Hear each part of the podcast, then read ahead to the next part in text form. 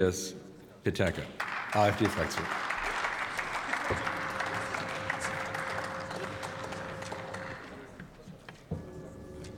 Ja, vielen Dank, Herr Präsident, sehr geehrte Kollegen.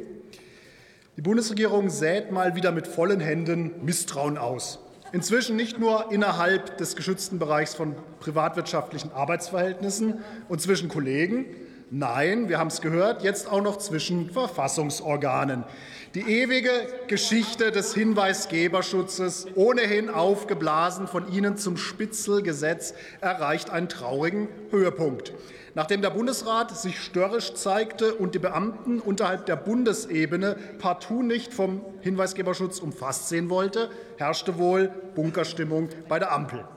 Die bekannte Lösung des Problems wir drücken die ganze Sache einfach in zwei Gesetzen durch. Bundesrat schaut in die Röhre bzw. darf sich dann noch mit diesem Erweiterungsgesetz herumschlagen. Tolle Leistung, liebe Ampel, so sieht demokratisches Verhalten gerade nicht aus.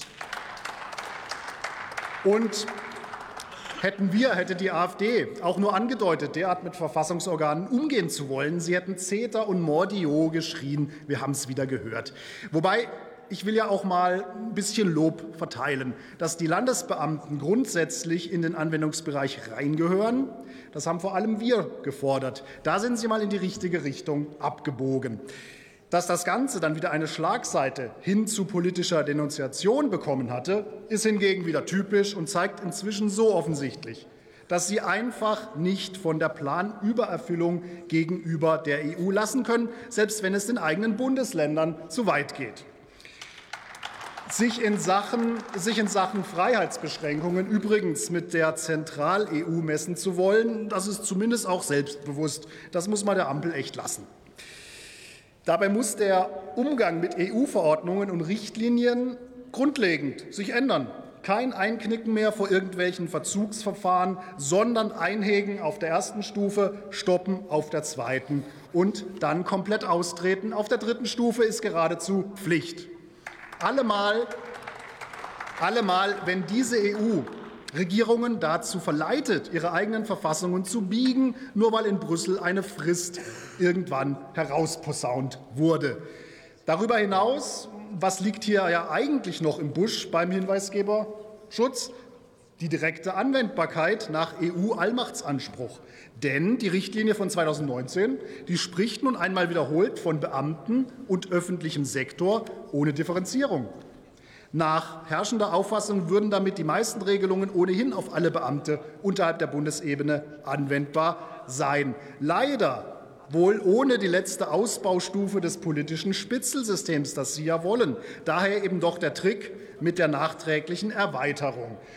Und mit welcher Motivation eigentlich dieses Vorgehen an sich? Konkrete Verstöße von Trägern hoheitlicher Gewalt gegenüber dem Bürger, das muss doch der Ansatz sein, wo einmal ein Hinweisgeberschutz ja auch Sinn macht. Das bestreitet keiner. Aber nein, die Ampelformulierung der Verfassungstreue, die wird hier hineingeschrieben, als wären Beamte zu dieser Verfassungstreue nicht ohnehin verpflichtet. Die Ampel die Ampel hingegen sieht diese Pflicht für sich selber wohl eher locker. Da sind, wie ausgeführt, alle Tricks mit dem Bundesrat erlaubt. Die Bundesregierung traut also weder den eigenen Beamten noch der freien Wirtschaft, die ja gefälligst ohnehin durch alle Ideologieringe zu springen hat. Jeder soll schlussendlich jeden bespitzeln. Gleichzeitig dient man sich der EU mit Übererfüllung als Musterschüler an und sieht die eigene Verfassung nur als Empfehlung. Das spricht wirklich für sich inzwischen, will ich meinen. Die Einzelheiten, wie perfide hier ein eigentlich guter Ansatz gegen Korruption, das war es ursprünglich, verunstaltet wurde, die Details gibt es aus Zeitgründen wieder bei der zweiten Lesung in diesem Theater. Vielen Dank und schönes Wochenende. Vielen Dank, Herr Kollege Peterka.